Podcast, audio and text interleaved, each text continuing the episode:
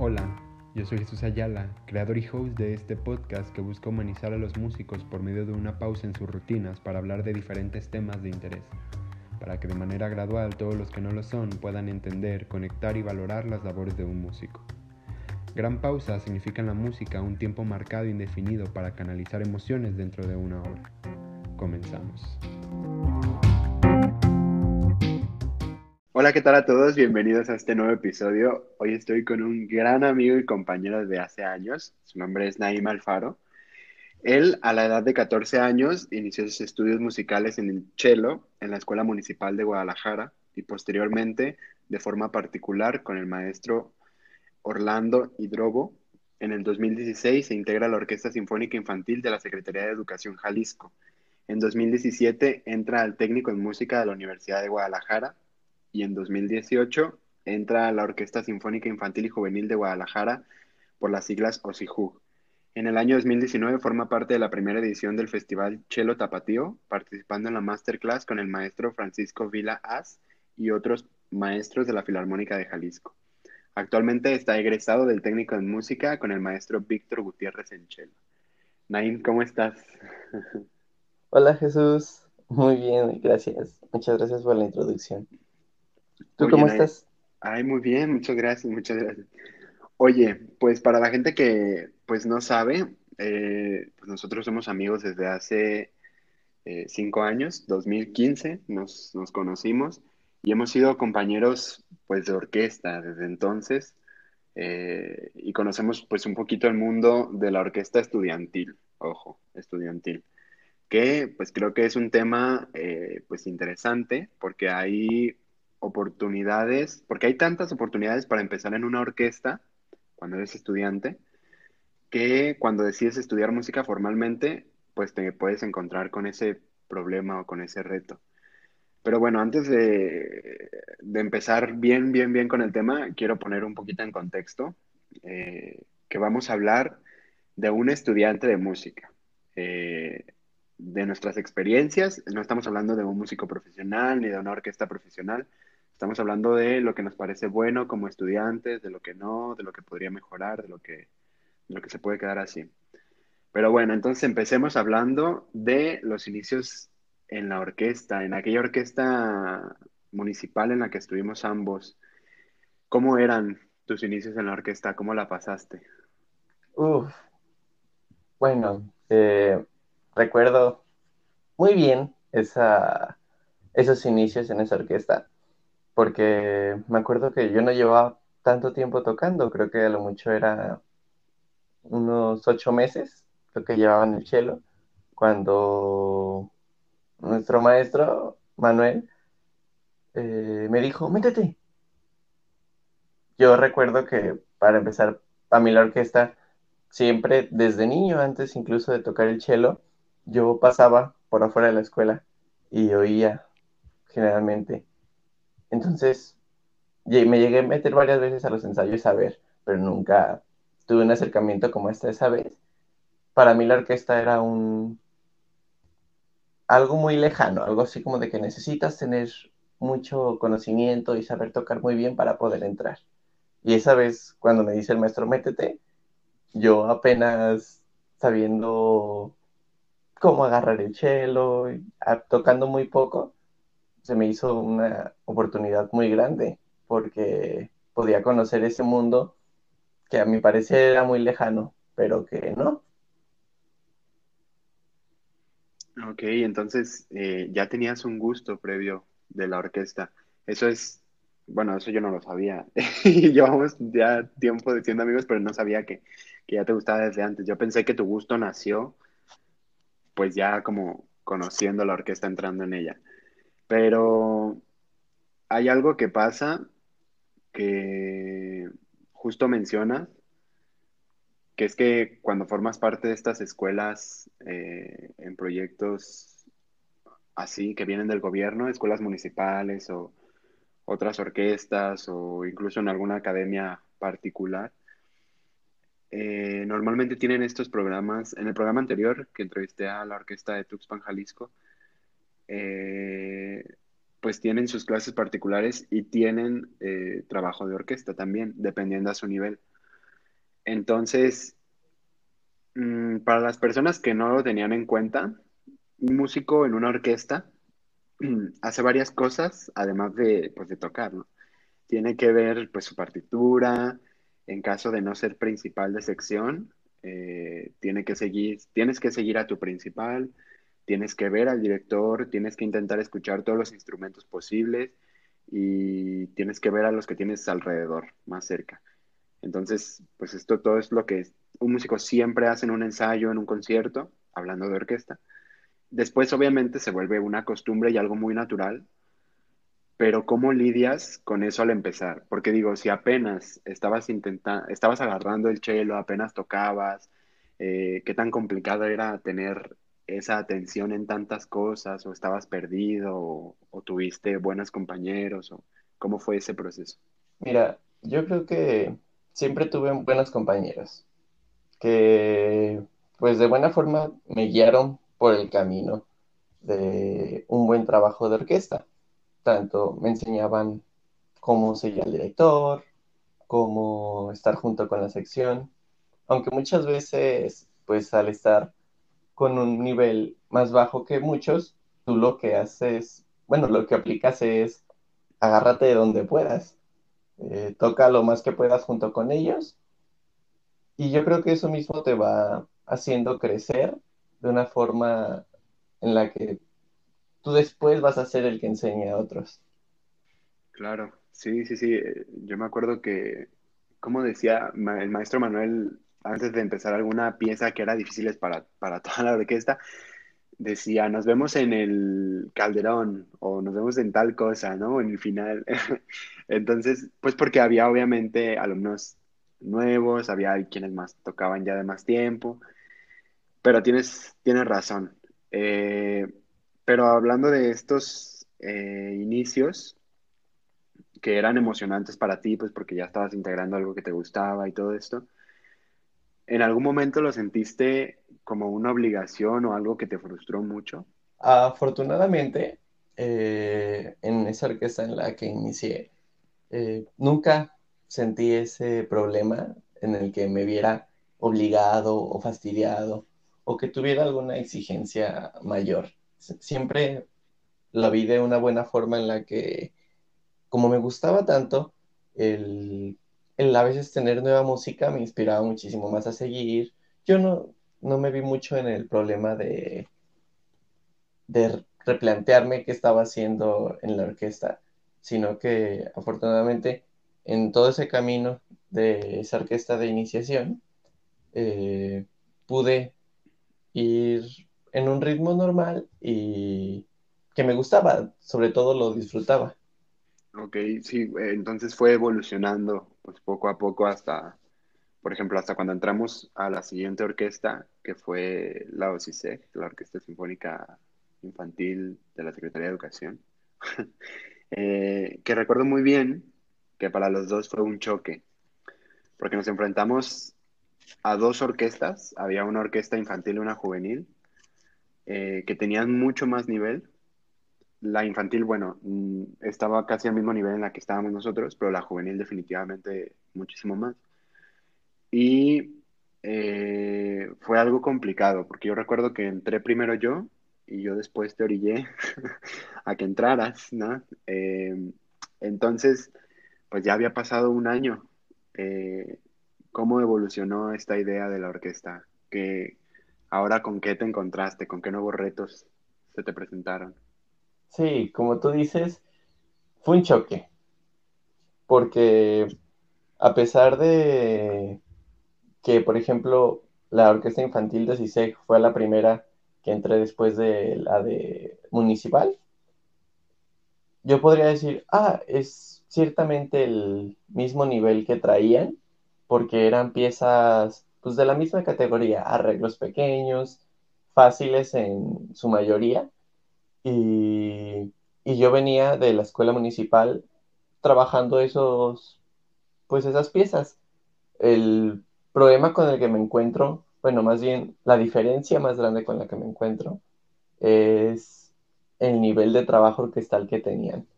Yo al entrar a OSISEG, a la orquesta infantil, yo me acuerdo que sí fue como, oh, qué diferencia de trabajo, porque pues yo recuerdo que el director que estaba en la infantil eh, era mucho más estricto, mucho más exigente. Y pues eso sí te, te queda así como de, oh, es muy diferente a lo que estás acostumbrado. Entonces, fue a unos ensayos y después de eso, me acuerdo que tú fuiste con la principal de la de chelos de la orquesta juvenil y le dices, aquí tienes un nuevo chelo.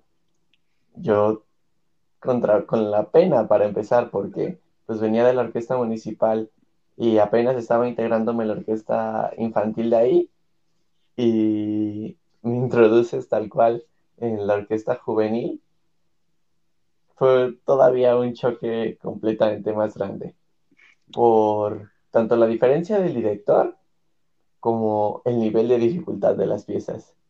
Yo siempre eh, que, me, que les platico ese cambio que tuve, eh, les pongo de ejemplo que yo venía de la escuela municipal de tocar arreglos de cancán, donde casi todo es primera posición, así, a la primera pieza que tocamos, que es el segundo movimiento de la décima sinfonía de Chostakovich.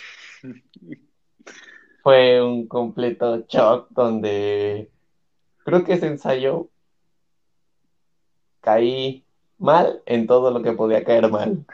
Toqué cada silencio posible y, o sea, fue un gran... A pesar de que yo ya tenía casi dos años tocando, estaba acostumbrado al nivel que venía de la orquesta infantil, entonces sí, sí fue un gran choque. Sí, me estaba riendo porque, ay, qué buenos tiempos, era muy divertido. Eh, obviamente está mal hacer esto porque no tienes un avance progresivo. Digo, pudo resultar bien tal vez, eh, pudimos adaptarnos, pero definitivamente pues no es, no es la mejor manera, pero, pero fue, fue muy divertido esa, esa vez, la recuerdo muy bien. Este, eh, ahora, estamos hablando, tienes razón, los dos directores muy distintos, uno era muy blando y el otro era muy estricto. Eh, en ninguna de las dos orquestas te hacían audición para formar parte de ella, solamente como que te veían, hablaban con tu maestro, porque ahí tomábamos clases eh, también con maestros, como particulares, pues. Entonces, hablaban con tu maestro y ya, bueno, decían tal y tal. A veces te hacían audición, ¿no? como que en algún momento se, empezaron a poner un poco más estrictos, no sé si por la cantidad de alumnos ya que había, eh, pero bueno, a nosotros no nos tocó esta parte de audición, que debió haberla habido, a lo mejor no hubiéramos entrado eh, si hubiera habido audición, no lo sabemos. Pero estamos hablando de unos muchachos que todavía no deciden estudiar música formalmente, sino hasta el siguiente año, que eso fue en, ¿qué? 2016, ¿no? Sí. Hasta el 2017 entramos a la escuela de música. Eh, entonces ya había una responsabilidad. Ahora ya, ya pasamos a la escuela de música. Ya hay una responsabilidad de, de cumplir con algo, de tener un promedio, de cumplir con tareas, no solamente el instrumento. Entonces, al entrar a la escuela de música, eh, por lo menos el primer año, ¿cómo lo sentiste en relación a la orquesta? En relación a la orquesta. Sí, sí me entendiste. Como, sí, sí, sí. Ah. Como todo, yo creo que pues son muchos cambios. Porque, como tú lo dices, un año antes yo ni siquiera pensaba que me iba a dedicar a esto. Eh, de hecho, un año antes de entrar a la escuela de música, yo acababa de entrar a la prepa. Justamente entré al bachillerato tecnológico en diseño y construcción, porque yo lo que siempre quise o en lo que siempre me quise dedicar fue a la arquitectura. Por eso busqué ese bachillerato. Entonces, al entrar a la escuela de música, me acuerdo que de hecho fue por también insistencia tuya, de, para tanto nuestro amigo Rafa como conmigo, porque yo ni siquiera sabía que cómo era esa escuela. Me acuerdo que hice la inscripción, como me dijiste, y le dije a mi papá, ah, ¿me pagas esta orden de pago? Es para la escuela de música. Me dice, pero ya estás en una escuela de música. Y yo, ah, sí, pero creo que es mejor. Yo no, literalmente no sabía a lo que me enfrentaba. Eh, me acuerdo que entré primer semestre de la escuela de música. Fue un gran cambio porque, wow, yo venía de, pues tal cual, de una totalidad en la orquesta, que era cuando estaba en OCISEG, a, tener pues, más responsabilidades, más materias que llevar y, y de forma más estricta, porque yo en la escuela de iniciación yo había llevado solfeo, pero no eran clases tan estrictas como acá en la escuela de música. Eh, ya había llevado instrumento, tampoco era tan estrictos porque incluso tenía menos clases en OCISEG que estando en la escuela de música. Fue un gran cambio, pero creo que fue para bien, porque después del primer semestre de la escuela de música es cuando yo digo, wow, yo sí quiero dedicarme a la música por completo. Y es lo que me motiva a seguir avanzando. Y viéndolo del lado de la orquesta, fue pues también un cambio, porque a pesar de que no interrumpía nuestros horarios y así, pues yo lo veía como una forma de aplicar, ok, lo que estoy aprendiendo acá en la escuela de música, perfectamente lo puedo aplicar acá y de una mejor forma. Claro, justo, fíjate, mencionaste varias cosas muy, muy interesantes. Eh, primero, el, la relación eh, orquesta, o sea, escuela de música, UDG, y la prepa. ¿Cuántas materias? Yo no me acuerdo exactamente el número, pero sé que eran un montón. ¿Cuántas materias llegaste a tener juntas entre la escuela de música y la prepa? Juntas. Hubo un semestre que creo que fue cuarto semestre de la escuela de música, en la que junto con la prepa tuve 17 materias. es que, guau, guau, 17 materias. O sea, esto es una responsabilidad muy grande. Desde el momento en el que, fíjate, yo entré en quinto semestre de prepa, quinto y sexto de prepa lo hice con primero y segundo de técnico. Y yo no podía. O sea, bueno, sentía que no podía. Me sentía bien abrumado porque tenía que, ya iba a salir de la prepa y tenía que entregar esto. Y yo estaba haciendo la prepa normal, sin carrera técnica. Y ahora tú, y luego todavía eh, llegamos a ir un poco todavía a la escuela municipal eh, estábamos en la prepa, íbamos de vez en cuando a la escuela municipal, estábamos en el técnico y aparte teníamos una orquesta eh, que era la OCISEG. Y después tú entraste a la CIJU, eh, pero hasta el siguiente año. Definitivamente hicimos todo muy express. Digo, siempre estuvimos rodeados de nosotros mismos, digo, siempre estábamos juntos, siempre fuimos amiguitos y, primero se fue uno, después el otro y luego el otro. Siempre era como una cadenita. Yo recuerdo que cuando salimos de la municipal, el primero en irse al CISEG fue Rafa, y después, junto con sus hermanas, y después eh, nos fuimos tú y yo. Y luego Rafa fue el que, bueno, Rafa y platicando con John, eh, empezamos a hablar de la escuela de música y empezamos a ver esto de estudiar música formalmente. Y eh, pues se tomó la decisión. Y como dices, ni siquiera estabas enterado y dijiste, pues órale, va, me aventuro. Y considerando que tenías una prepa que atender. Entonces, eh, esto va de la mano junto con lo que dices de que en la orquesta podías aplicar lo que estabas aprendiendo. Esto es cierto, totalmente. Eh, pero cuando entraste a Osihug, donde conociste otro modelo de orquesta con el que ya trabajabas. Eh, la verdad es que en OCISEG, claro que trabajábamos eh, en grupo y claro que había seccionales de vez en cuando y pues los ensayos de orquesta y todo, todo regular, ¿no? Lo de una orquesta normal. Pero sé que en OCIJU, porque me tocó ir un par de veces, eh, tenían otro modelo de trabajo muy distinto. Entonces, adaptarte a ello, junto con todo lo que ya tenías, ¿cómo fue? Eh, ¿qué, qué, qué experiencia te dejó? ¿Cómo, ¿Cómo viste el trabajo de una orquesta y qué piensas sobre él? Otro choque completamente distinto. Eh, cuando entró a Sihu, pues yo ya venía de estar, creo, cerca de un año en OCISEG. Eh, ya había tenido conciertos, que para mí, o sea, yo decía, wow, son muchos conciertos acá en OCISEG.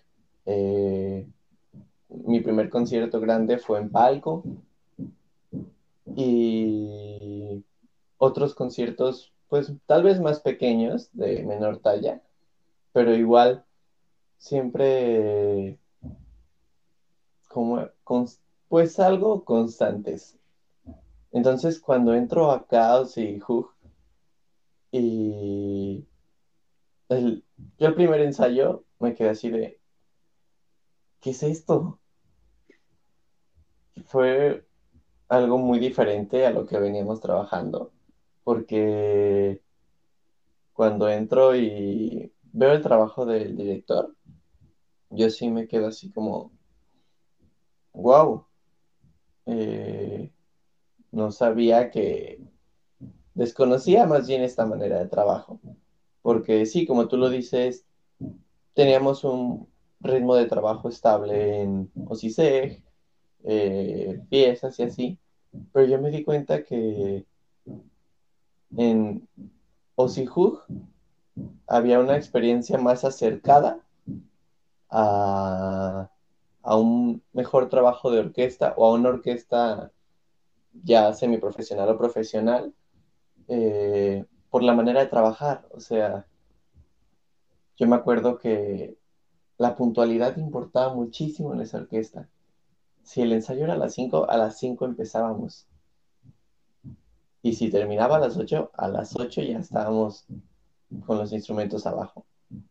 Eh, otro, la manera de trabajar las piezas, eh, pues era muy diferente. O sea, teníamos una mayor cantidad de seccionales.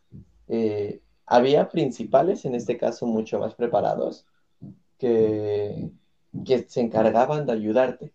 De hecho, me acuerdo que el que me convenció de ir a la orquesta fue Yoshio, ya fue invitado a tu programa.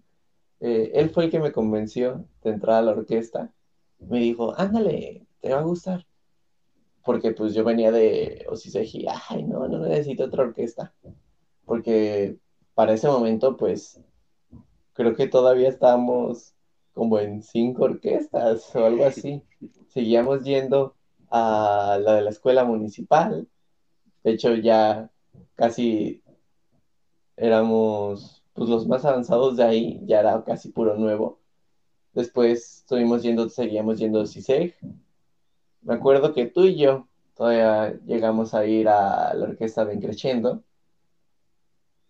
Y aparte atendíamos el ensamble de cuerdas de la escuela de municipal.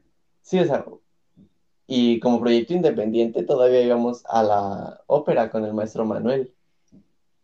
Entonces, era una gran cantidad y yo dije, no, no quiero arriesgarme a entrar a otra. Pero cuando por fin te digo que sí y me meto a Sihu, yo veo ese gran cambio. Lo que más me impactó fue la cantidad de conciertos que hacíamos. El hacer un concierto por mes fue algo que yo sí me quedaba de, es un trabajo muchísimo más rápido, más constante y, que contrastaba mucho con el trabajo que teníamos en OCISEG, donde generalmente eran meses de ensayo para presentar un concierto. Entonces, al entrar a CIJUG y tener un concierto por mes, incluso dos, era un nivel de estudio y de trabajo orquestal muchísimo mayor. Y con esto quiero aclarar que no estamos atacando a ninguna orquesta, ni estamos diciendo que alguna es mejor que otra. Yo creo que los dos ahorita en este punto creemos que es necesario cambiar cuando tienes que cambiar, porque te puedes quedar estancado en un lugar y, eso no es bueno pues para tu educación, sea lo que sea que te dediques. Eh, si algo ya no te funciona o si ya carece de el nivel que alcanzaste, tienes que buscar algo más. Entonces, creo que fue algo muy bueno y digo, nosotros caprichosos nos quedamos en OCISEG por, por mucho tiempo más. Y es cierto eso de que teníamos tantas cosas que atender, de verdad todas las semanas estábamos tan ocupados y hasta los fines de semana. Y eso sin contar todavía la prepa, o sea, solamente estamos hablando de la música.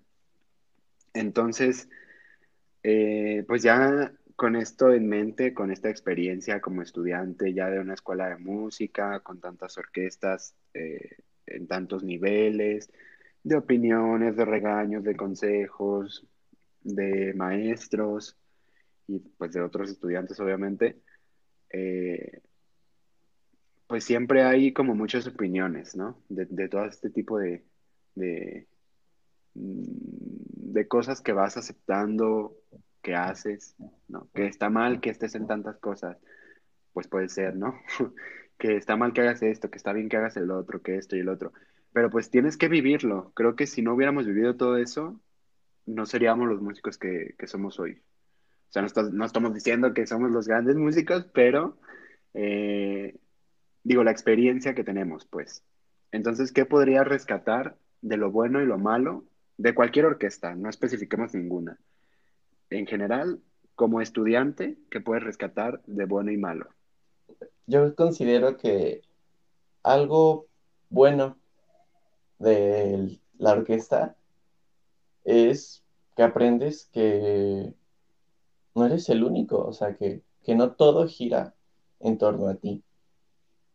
Te obligas a meterte en un mundo donde, pues tal cual, todo se trata de trabajo en equipo de tener pues una misma idea junto con todos, querer algo en común, yo creo que te da el trabajar en orquesta un tipo de suelo más firme, donde ya conoces lo que quieres y así.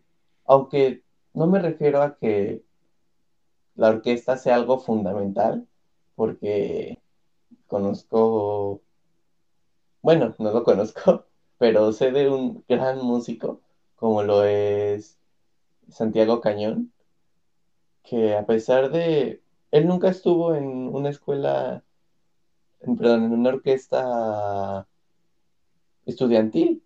Él, él se formó y pues ve la talla de solista que es pero yo creo que son pocos casos.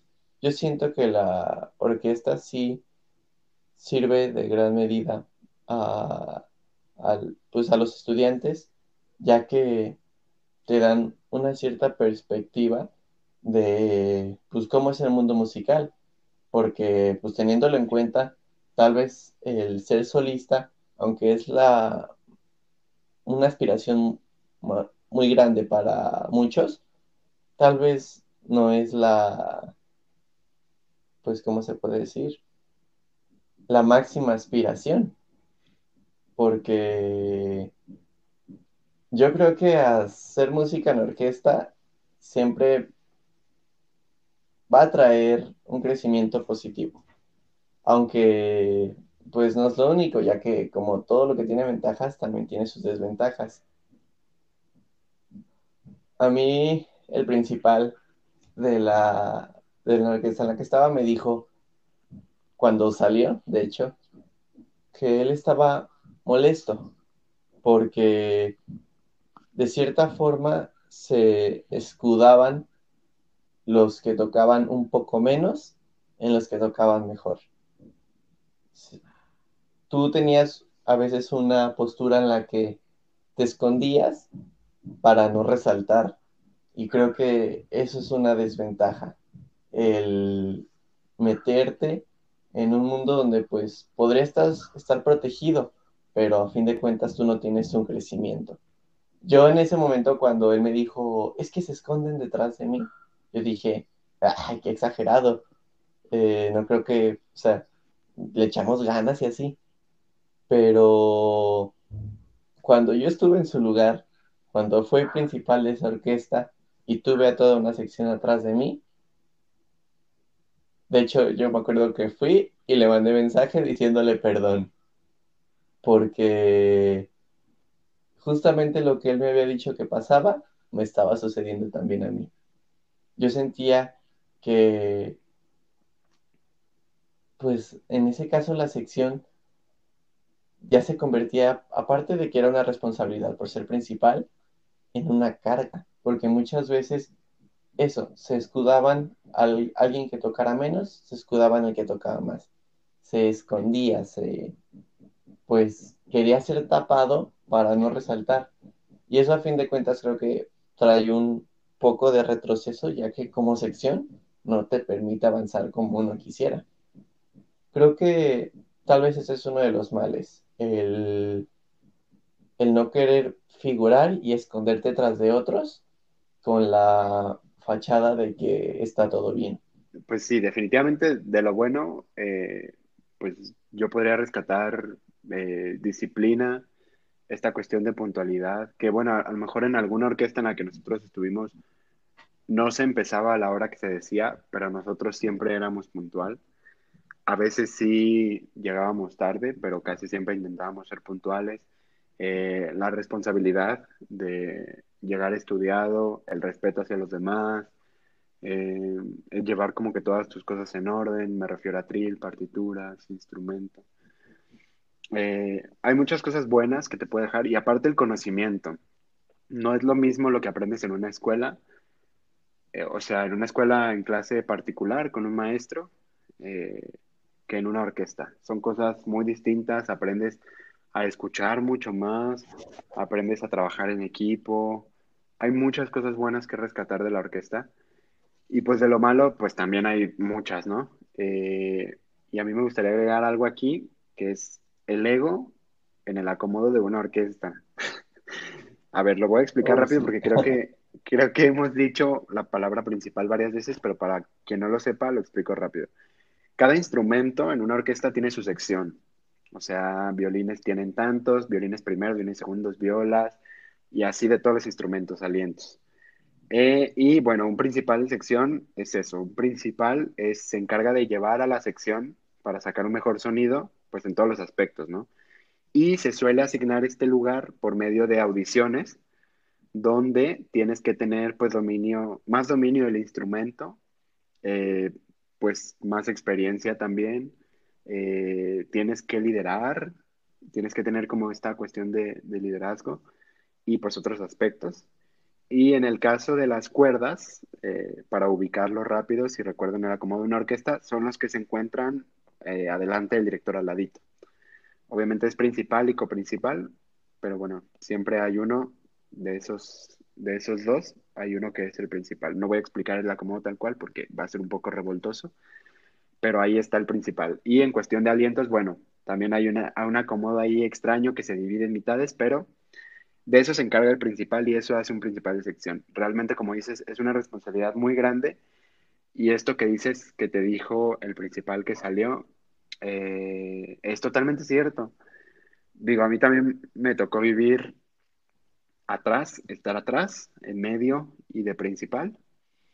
Y son cosas muy distintas. Realmente se siente una eh, responsabilidad grande, aunque a lo mejor no sea la orquesta profesional y no sea la mejor orquesta del mundo, se siente una responsabilidad. Por ejemplo, en el momento en el que viene un solo. ¿Cuántas veces como principal tú eres el que no se tiene que derrumbar? Toda la sección se puede caer y lo has visto. Toda la sección se puede caer y tú tienes que seguir tocando. Y, lo haces. Y tú eres el que está preocupado por el solo. Y lo quieres estudiar con tu sección, pero por alguna razón, pues las cosas no salen como esperabas. Entonces, es muy cierto, pero también digo, ¿qué haces? Digo, si se ocultan contigo, ¿qué es lo mejor que puedes hacer? Digo, irse es una opción, porque a lo mejor él ya no debería de estar ahí, no porque no deba, sino porque ya no es para él, porque él tenía que seguir creciendo. Pero en caso de que sí debas de seguir estando ahí porque te hace falta todavía mucho, ¿qué puedes hacer con, con tu sección? Es, es algo muy complejo, ¿no? Y regresando a lo del ego, a ver si me contestas las dos cosas, eh, eh, pues esa lucha mala por querer tener un mejor puesto, ya no es competencia sana, por así decirlo. Eh, llegar a ser principal, ¿qué crees que le haga a tu ego? Concuerdo contigo en lo del egoísmo, porque muchas veces dejas de lado la música por querer sentarte solo en esa silla. Y creo que pues, mm, no sé, yo por mucho tiempo lo busqué, te lo confieso, yo sí dije, es que yo quiero estar en esa silla, ya no quiero estar atrás, qué flojera, qué... No, no, no, yo quiero estar allá adelante. Que de cierta forma eso es un impulso porque te obliga a mejorarte cada día, pero creo que no es el fin de todo, o sea, no es a lo que tiene que ir uno. Eh, yo siempre me lo han dicho y creo que todos tenemos esa idea en la que una orquesta ideal es donde todos toquen igual, donde todos se conozcan, tengan un nivel en el que pues están generalmente de buena forma, o sea, que no sea los de adelante tocan bien y los de atrás no. O sea, lo ideal es que todos toquen parejo. Así tú ya no tienes, como lo mencioné, una carga, tú ya tienes simplemente una responsabilidad al ser principal. Entonces, yo creo que la silla no lo es todo, ni el lugar en el que estés, sino la forma en la que tú quieres hacer la música. Y pues claro que está a veces mal el esconderte detrás de otros o el querer resaltar, que es la parte opuesta, el querer que te vean frente a todos. Y te digo, o sea, yo lo busqué mucho. No sé, también egoísmo. Incluso yo a veces digo que fue por vanidad, porque yo quería verme adelante en las fotos. Yo quería verme estando en esa silla. Y casualmente cuando estoy en esa silla, me acuerdo que los tres primeros conciertos en los que fui principal, estuvimos acompañando a pianistas. Entonces, el piano siempre me tapó. Yo, yo dije así, ok,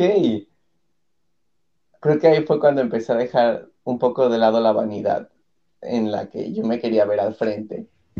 Y simplemente me empecé a preocupar más por hacer un buen trabajo como principal con mi sección. Y pues eso, o sea, un buen trabajo de principal, ahí es cuando yo aprendí que tienes que utilizar, además de tu instrumento, tu cuerpo, tienes que tener una comunicación con todos. Afortunadamente tuve muy buenos principales siempre que me enseñaron pues cómo ser. Eh, alguien de la que me enseñó pues muchas cosas eh, sobre ser principal fue mi compañera Gaby. Ella siempre me dio tips, siempre me ayudó a seguir y, pero claro, esto es algo en lo que nunca se termina de aprender como todo. Creo que a todos nos pasó esta, esta sensación de, de querer estar hasta adelante. A lo mejor eh, algunos se les quitó rápido, algunos lo consiguieron y después se dieron cuenta que no lo eran todo, ¿no? Como te pasó a ti. Pero pues sí, a mí también me pasó y, y cuando lo estuve yo ya lo estuve por un tiempo y dije, no, eh, ¿a quién se la aviento? Dije, ya no quiero estar aquí. Pero pues mm. seguía, pues también es cosa de, también el director con el que estás y luego se acostumbran a tu trabajo y a veces ya estás como por un poco más de obligación, ¿no? Entonces, pues sí, lo único que te queda es trabajar con, tu sección y, y digo, por lo menos con los que yo más trabajaba, con las que yo más trabajaba, era con Ale y con, con Fernanda eh, que siempre estaba yo diciéndole a Fernanda en los ensayos, mira Fernanda, aquí puedes hacer esto, aquí el otro, aquí el otro.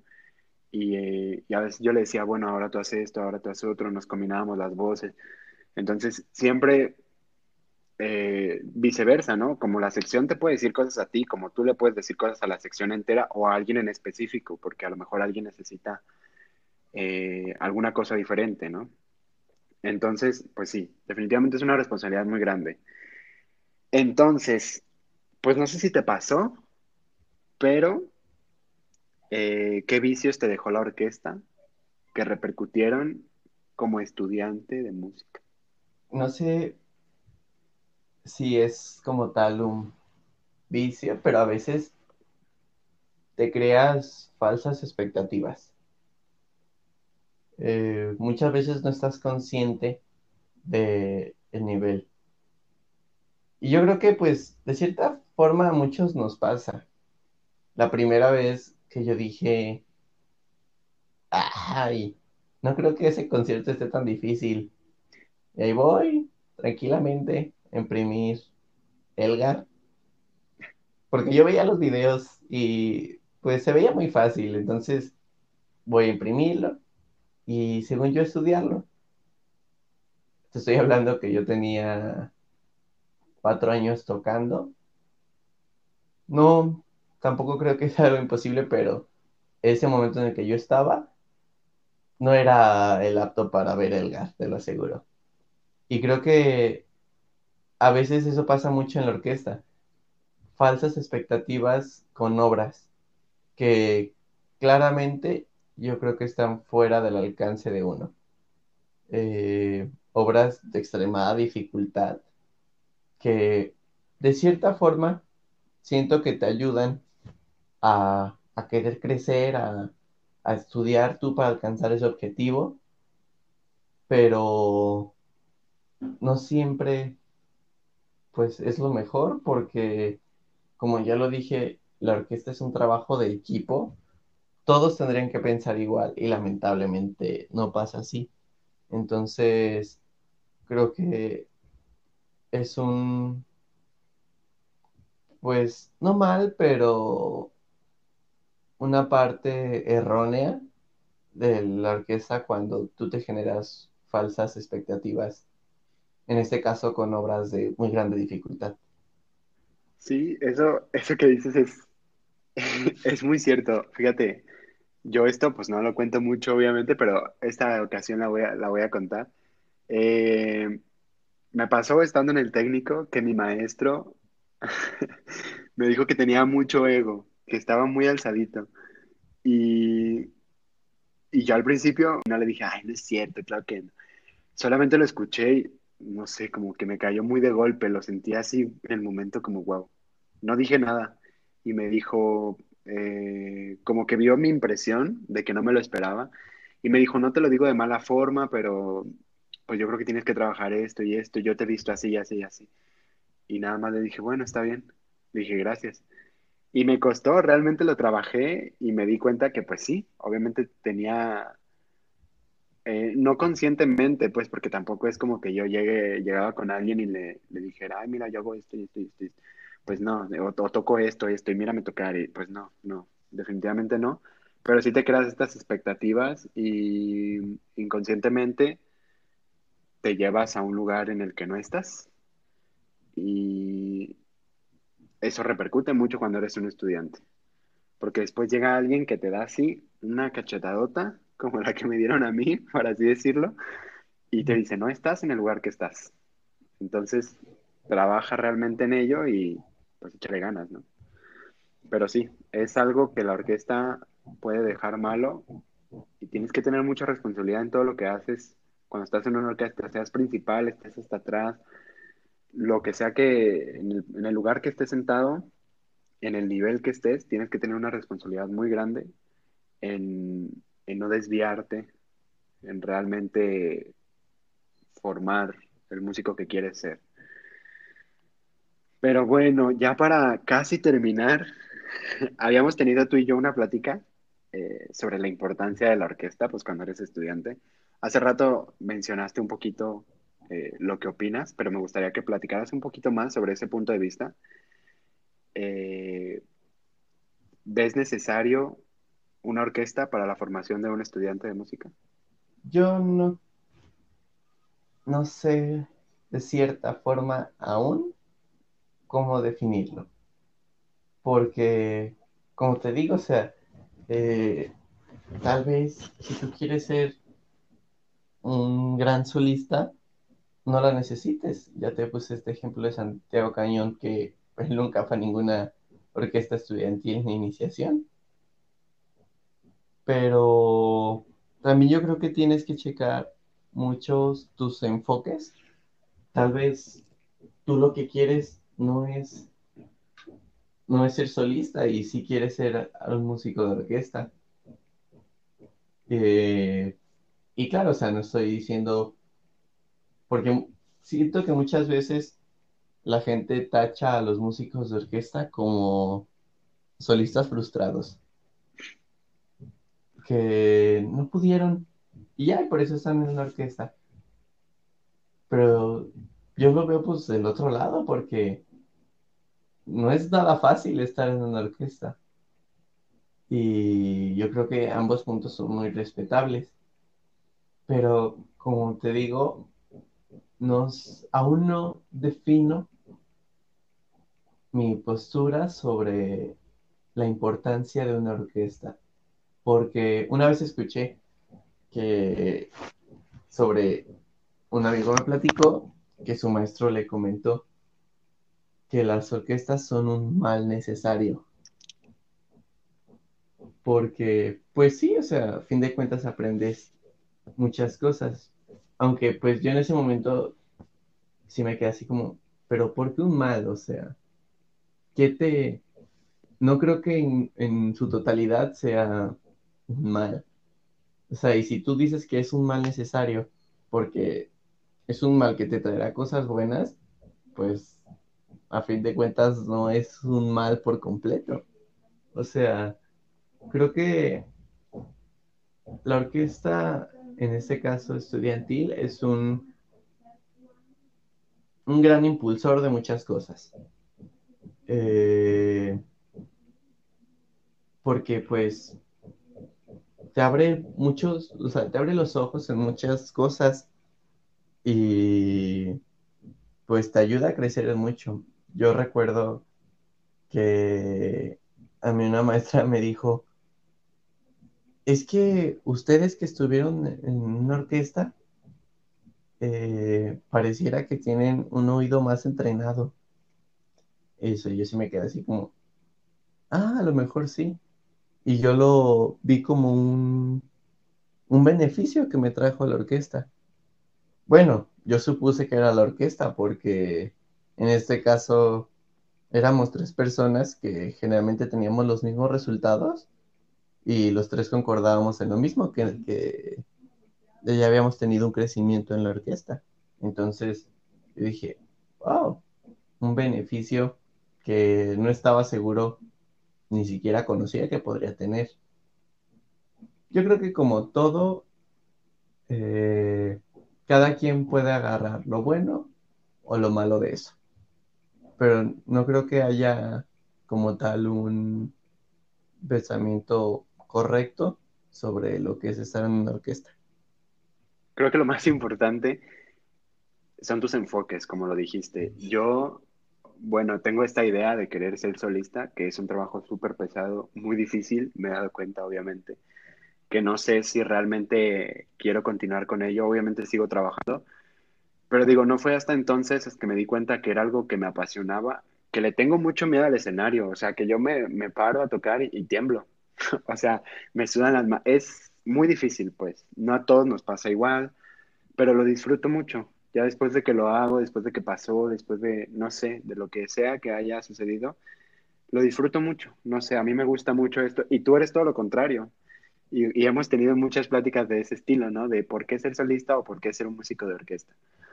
Y yo sé que a ti la orquesta te apasiona muchísimo. Te he visto disfrutar conciertos de una manera muy extraña, eh, pero los disfrutas y eso es muy importante. O sea, los disfrutas tocando y, viéndolos, ¿no? Entonces, pues sí, tus enfoques es lo principal y de ahí te forjas como músico. Hay quienes les gusta la música de cámara también, ¿no? O componer, o dar clases, no sé, hay muchísimas ramas. Pero, por último, ¿hacia dónde van a ir? Estás a punto de ingresar a la licenciatura. ¿Qué sigue para ti? ¿Hacia dónde vas a correr? Eso creo que es un tema difícil porque pues creo que hasta hace poco no lo tenía tan claro. O sea, te estoy hablando de hace poco, febrero, que fueron las inscripciones. porque yo sí tenía la idea de, ok, mínimo que quiero seguir en la música, lo quiero hacer. Pero para esto yo ya tenía muchas incertidumbres sobre cómo lo quería hacer. Porque es eso, o sea, tú me has visto disfrutar tanto eh, un concierto de orquesta y, y de igual forma disfrutar tanto un concierto solista simplemente escuchando.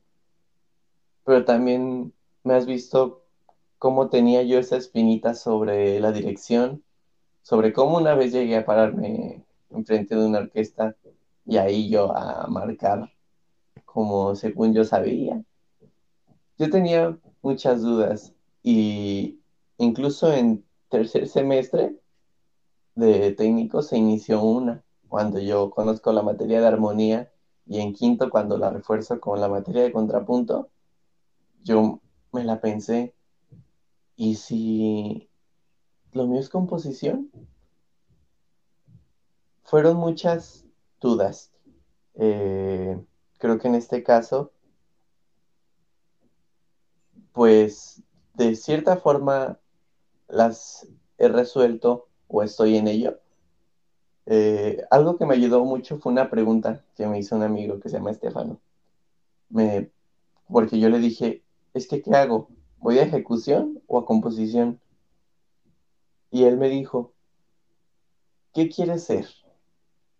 ¿Un compositor que toque cello o un chelista que componga? Y yo sí dije, ¡Ah! fue como tal cual me abrieron los ojos y yo así de, nunca lo había visto de esa forma. Eh, y ahí fue donde yo llevo a la conclusión de que el cello me atrae más que en mi caso que tal vez de la composición.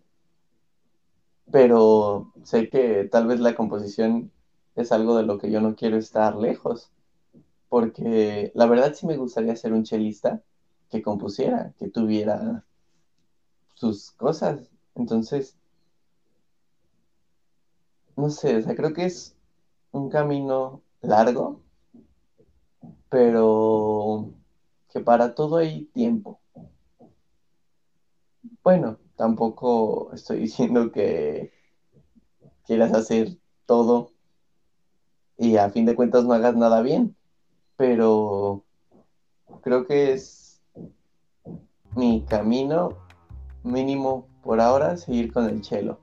Tal vez no aquí, o tal vez sí, pero creo que el chelo ahorita como ejecutante es lo que busco y en lo que voy.